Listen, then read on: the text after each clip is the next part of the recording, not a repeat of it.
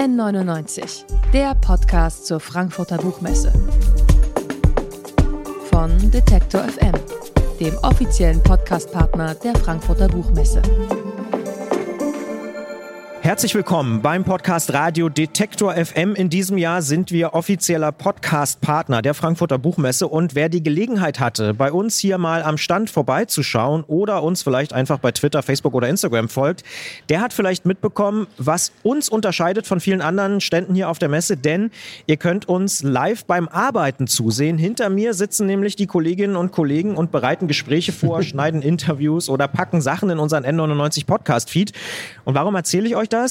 In unserem folgenden Gespräch geht es nämlich um Arbeit und um Arbeitsorte, denn der Musiker und Autor Peter Licht lädt uns in seinem Roman mit dem wunderbaren Titel ja, okay, aber in ein Gemeinschaftsbüro, einen sogenannten Coworking Space ein und der Erzähler will dort unbedingt sein Projekt voranbringen, aber irgendwie kommt immer was dazwischen. Über Production Value, das Vorankommen und seinen Mind sprechen wir mit ihm persönlich und deswegen sage ich einfach Hallo Peter Licht hier in unserem Space. Hallo, Christian.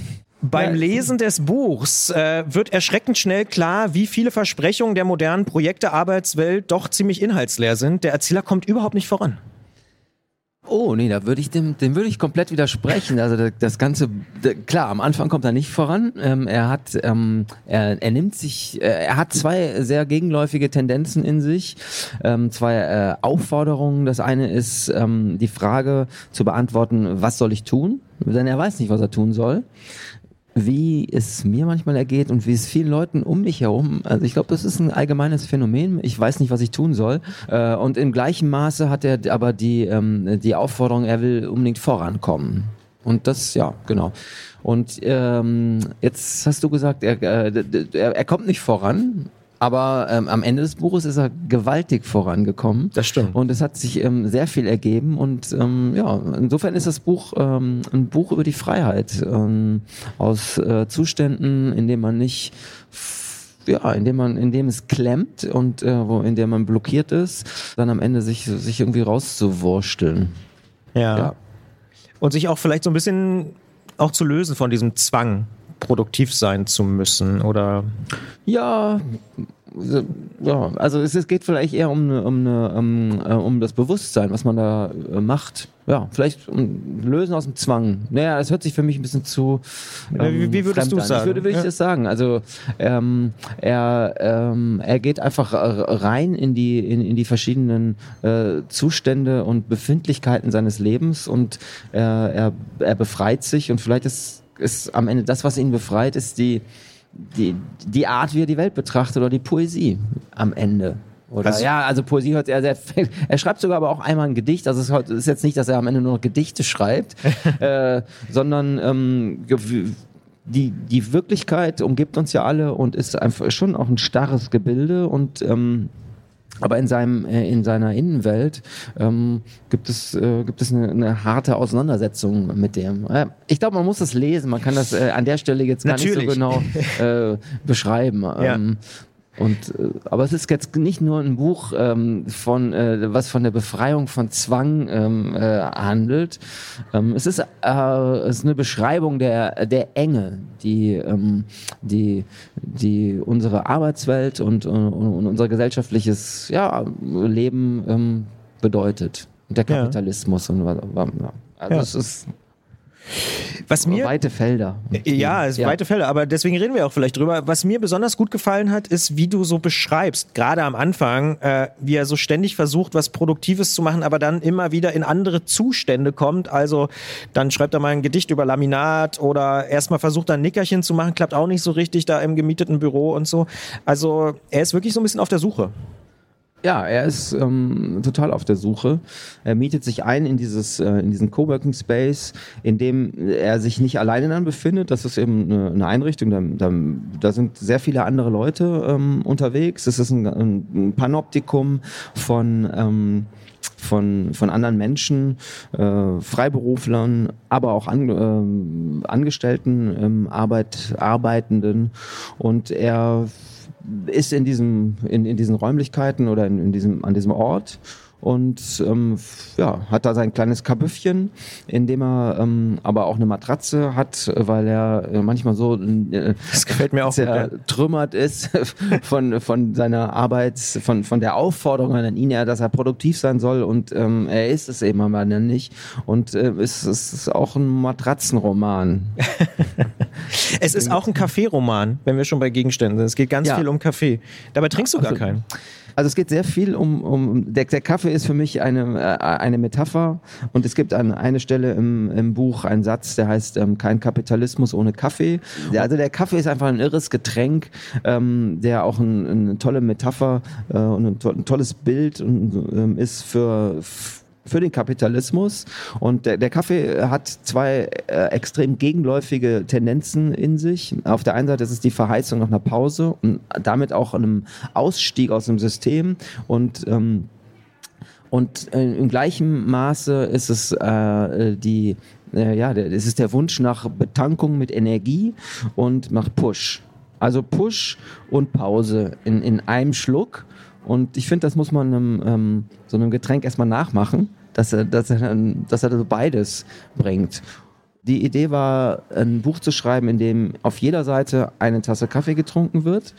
Ähm, das habe ich nicht ganz durchgehalten. Das hat nicht ganz geklappt, nicht würde ich sagen. Nee. Es, aber, aber, es zumindest stehen sehr, sehr, viele ja. Kaffee, es steht, oder es reicht auch schon, wenn ein Kaffee, äh, ein gefüllter Kaffeebecher irgendwo bereitsteht. Irgendwann allerdings äh, gibt es auch so eine Art, äh, so einen Aufstand gegen das Prinzip Kaffee und ab dann wird im Roman, das ist eine relativ krasse Szene, ähm, aber dann, ab da wird dann kein Kaffee mehr getrunken. Ja bis dann am Ende wieder ähm, der, es gibt eine Person, die heißt der, von dem man nicht weiß, was er tut.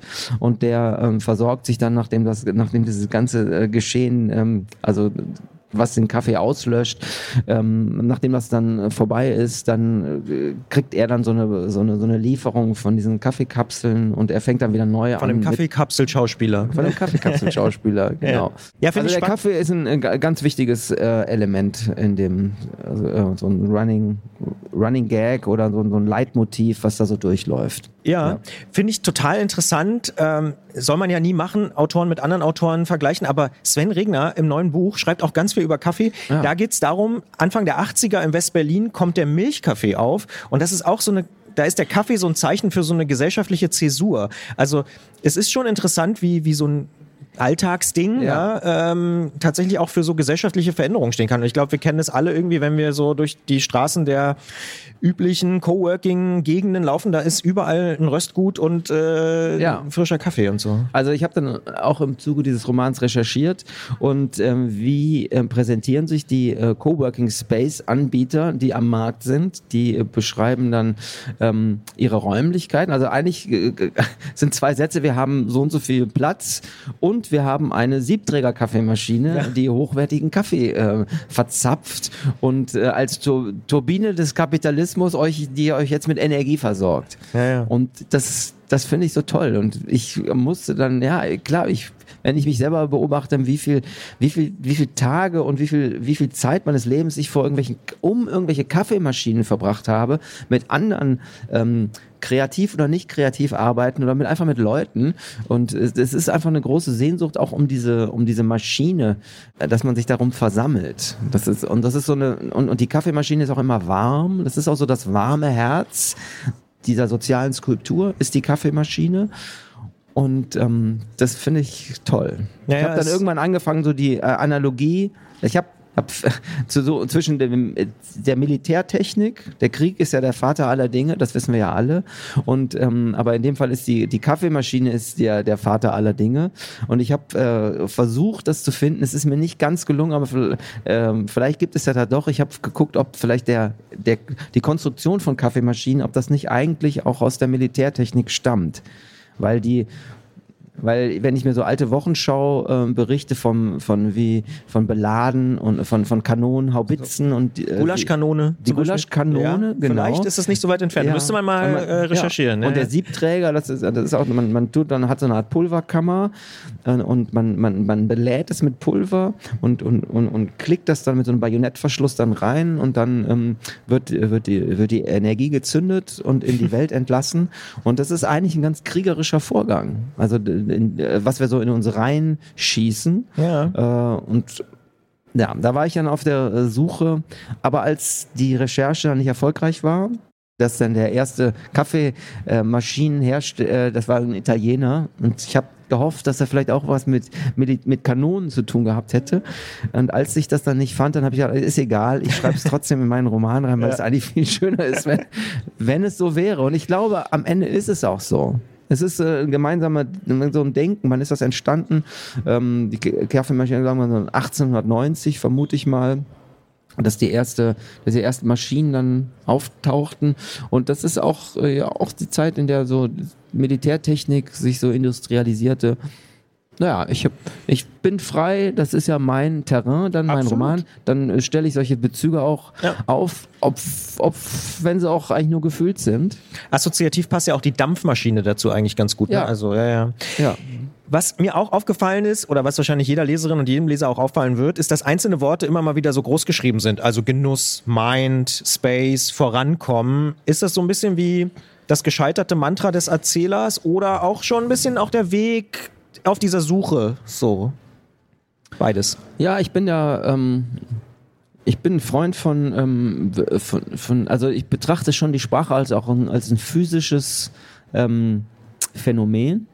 Ähm, ich trage das ja auch gerne vor, auf, wenn ich auf einer Bühne stehe. Ich mache ja auch Musik oder ich bin, bin auf Bühnen unterwegs und ich finde, Sprache hat was Physisches. Das ist nicht nur ein, ein, ein mentales, stilles Phänomen. Und, und, der, und das ist der Versuch, ähm, manche Begriffe äh, so mit äh, die, denen so eine Kraft zu verleihen und so denen was Monumentales zu geben und die, äh, dass die einfach lauter werden, wenn man dann liest. Und dann, wenn es ist dann in Großbuchstaben und, und dann powert das mehr.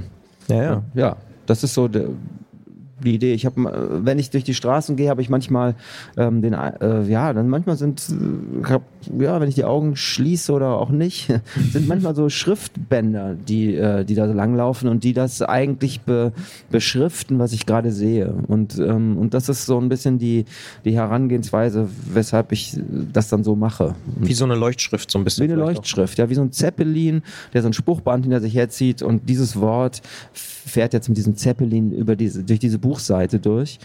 Und ja. Und so auch durch das Mind dieses Protagonisten. Ja. Auf einmal wird das dann ganz groß. Und ich finde, ähm, das Wort Arbeit hat ja eigentlich so eine spucklangweilige äh, Attitude, die man eigentlich ja gar, ah, es ist irgendwie, es ist so ein, wenn man da mal denkt, okay, was spüre ich eigentlich, wenn ich das Wort Arbeit höre, dann ist es, äh, ganz oft hat das was sehr Tristes und, ähm, wenn, wenn ich jetzt aber dieses Wort groß schreibe und, und, und das immer wieder wiederhole, dann kriegt das sowas impertinent äh, äh Bedrängendes, ähm, das wie, wie so ein Verfolgungswahn, ähm, das, dieses Wort Arbeit. Und deshalb habe ich das dann, ja, deshalb habe ich das manchmal so betont und mhm. dass man sich, und die, die Idee dahinter ist, dass einem vielleicht klar wird, was man da macht. Ja. Also im, im, in kreativen Zusammenhängen wird ganz oft, wenn zum Beispiel Regisseure oder Choreografen oder, äh, oder auch Filmemacher oder so, dann, ja, ich, so arbeite ich nicht. Also in dem Fall ist das Arbeiten eigentlich also wie so eine, wie eine Glücksverheißung, weil das dann ein schöner, äh, weil, weil das ist dann ein, ein, ein Ort der Freiheit. So, so kann man nicht arbeiten. Und das, weil das Arbeiten ist eigentlich was Schönes, aber dieses andere Wort von Arbeit mit ähm, äh, so, das, so, so, das Soziale und Arbeit, da, da hat Arbeit wie, wie dieses marxistisch, dogmatisch oder ne, so diese, diese andere Konnotation. Also ich finde, das ist ein sehr toller Begriff. Mhm. Ja. Später im Buch kommt dann auch noch ein alter Freund vorbei. Ähm, der macht auch relativ wenig, könnte man jetzt rein auf so einer Sachebene sagen, aber im Gegensatz zum Protagonisten versucht er auch nicht die ganze Zeit irgendwas zu machen. Also er ist irgendwie ganz anders. Das wiederum macht mit dem Protagonisten dann auch was, ne? Also der. Ja, Shortsy kommt dann irgendwann. Ja. Ähm, äh, ein uralter Fre ein alter Freund oder Bekannter und er weiß selber nicht, wie er sich jetzt da zu dem positioniert und der besucht ihn ähm, und ähm, er hat nur so ein kleines Bürokabüffchen, aber äh, Shortsy zieht trotzdem ein, weil er auch in, in in so einer Notsituation ist. Er ist äh, auch ein, ein Outcast der Gesellschaft, der hat auch nichts mehr, hat nur noch sein Auto und irgendwelche Müllsäcke, in denen sein, seine letzte Habe drin ist und der sozusagen äh, ausgestiegen ist aus dem, äh, aus dem Ding und der ihn jetzt da in so einer, in so einer Notsituation äh, besucht obwohl diese Not eigentlich immer, immer weitergeht. Und ähm, ja, also er lebt jetzt dann mit, mit diesem alten Freund, der aber auch schräg ist, zusammen und äh, die Situation spitzt sich einfach zu, weil äh, ja, weil weil er sozusagen aus seinem aus seinem äh, aus seiner Privatheit, aus seiner Abgeschiedenheit ähm, rauskommen muss und weil er nicht mehr, weil er sich äh, zwangsläufig verbinden muss mit jemandem. Wo ich auch noch ein Lob verteilen muss, ist, äh, in dem Buch gibt es sehr, sehr viele Gestalten, die dann da so auftauchen, so eine Allround-Künstlerin oder auch ein Typ, von dem niemand so richtig weiß, was er eigentlich macht, der wahrscheinlich irgendwie mit dem Vermieter auch was zu tun hat und so, oder sehr, sehr wahrscheinlich. Ähm, und da gab es hier von uns, äh, von den Leuten, die, die das Buch gelesen haben im Team, äh, gleich immer so die Assoziation, ah ja, das, das könnte doch der oder die sein oder ich kenne jemanden, der ist so und so. Also das, das macht dir auch Spaß, so Figuren zu zeichnen. Ja, ne? absolut. Also das, äh, dieses ähm, Panoptikum von Leuten, ähm, da steckt, ja, da das macht mir groß, ja, das ist, äh, das, das macht große Freude, diese, sich diese Menschen vorzustellen und dann auch in, in die Details zu beschreiben, was sie so ausmacht. Und der, von dem man nicht weiß, was er tut, zum Beispiel, der hat, ähm, der spricht immer ganz deutlich das R und das, seine ganze Sprache ist, ähm, ist vom, vom, sehr vom R ähm, ähm, dominiert und der, äh, und, und der ähm, Hauptdarsteller hört am Ende dann eigentlich immer, wenn dieser Mensch redet, hört er einfach nur diesen, diesen, diesen R-Laut und der Rest wird so weggerechnet und ähm, ja, ich glaube, äh, also das ist der Versuch, ähm, so eine, so eine Wahrnehmung von anderen Menschen hier in Gang zu bringen, die irgendwie so irgendwie unerklärlich ist und so eine so die Unerklärlichkeit und und die die Mystik, die in in in in, in menschlicher Begegnung liegt, ist hier so dadurch so das Thema. Es ist nicht so ganz klar. Viele Figuren sind nicht ganz klar, wo die herkommen und wo die hingehen, aber sie, ähm, sie strahlen eine Energie aus und die ist sehr speziell. Zum Beispiel die Allround-Künstlerin. Ja, die hat auch so einen ganz besonderen Zauber. Die hat auch einen ganz, ja, ja, das ist eben eine Allround-Künstlerin, die, so, die durch ihre Projekte so durch. Die kann auch gut Förderanträge schreiben, Die kann sehr gut Förderanträge schreiben. Ja, und ist, ähm, und die fragt ihn dann, ob er mitmachen will bei einem, äh, bei einem Dokumentarfilmprojekt, ähm, äh, in dem, äh, das heißt Männer reden über Krise. Und, ähm, und da fühlt er sich auch sofort geehrt und er möchte auch gerne was zu tun haben mit dieser äh, Allround-Künstlerin, die macht eben, und, und dann soll er eben über seine Krise reden, über, oder er soll als, als prototypischer Mann über Krise reden und er fragt sich dann, warum soll ich jetzt über Krise reden? Was ist eigentlich mein Thema? Warum? Ich verstehe gar nicht, was mein, was, was mein Beitrag dazu sein soll. Und dann meint sie aber, nein, nein, du bist genau richtig, das ist total super, rede du einfach, du musst einfach nur reden und dann, dann ist das schon Männer reden über Krise. Und irgendwann ähm, versteht er dann aber auch nicht, warum, was er da jetzt soll und versucht diesen Job an, an einen äh, auch im ähm, Working Space arbeitenden Architekten weiterzuleiten, der aber auch nicht so richtig versteht, warum. Den er jetzt, beim Kaffee trifft, natürlich. Den er beim Kaffee trifft. Warum jetzt gerade er irgendwas zum Thema Männer reden über Krise, so, warum er da was beitragen soll. Und ja, das das hat sehr, ja, ich, es hat sehr viel Freude gemacht, einfach äh, diesen Satz aufzuschreiben. Männer reden über Krise. Und ich, ähm, wenn ich mich umhöre und oder was ich alles lese, ist es ganz, also Männer reden über Krise, ist, ähm, ist, ein, ist, ist ein gesamtgesellschaftliches Großphänomen. Und ähm, ich habe versucht, das dann eben so reinzubauen hier in, in, und, und, und dann auch aufzuhauchen zu lassen in dieser kleinen äh, prototypischen Welt meines Coworking Spaces im Roman. Ja viele Männer reden ja auch in Podcasts dann äh, miteinander über verschiedene. Ja, das ist ja wunderbar. Ich rede auch, äh, ich meine, das ganze Buch ist ein Reden über Krise. Ich finde das toll, aber ich finde es auch, äh, ich finde es bezeichnend. Also ich glaube, ich würde, aber einfach um jetzt mal eine, was rauszuhauen, ich glaube, Frauen reden nicht so viel über Krise wie, äh, wie Männer. Und das ist schön. So. In der Öffentlichkeit? Aber vielleicht stimmt das auch gar nicht, wenn ich, es reden auch viele Frauen über Krise. Aber ich glaube, der, der Mann ist, der ist schon das Krisenwesen dieser Zeit er, er ringt um seine Identität. Er weiß äh, nicht, ähm, er, also es ist ihm viel abhanden gekommen, was auch gut ist. Und ähm, er hat auch allen Grund dazu, über Krise zu reden. Ja, okay, aber heißt der jüngste Roman von Peter Licht. Er ist bei Tropen erschienen, hat 231 Seiten, kostet 20 Euro. Und ich sage vielen Dank für den Besuch hier beim Podcast Radio Detektor FM auf der Frankfurter Buchmesse. Vielen Dank auch, ja. N99, der Podcast zur Frankfurter Buchmesse. Von Detektor FM, dem offiziellen Podcastpartner der Frankfurter Buchmesse.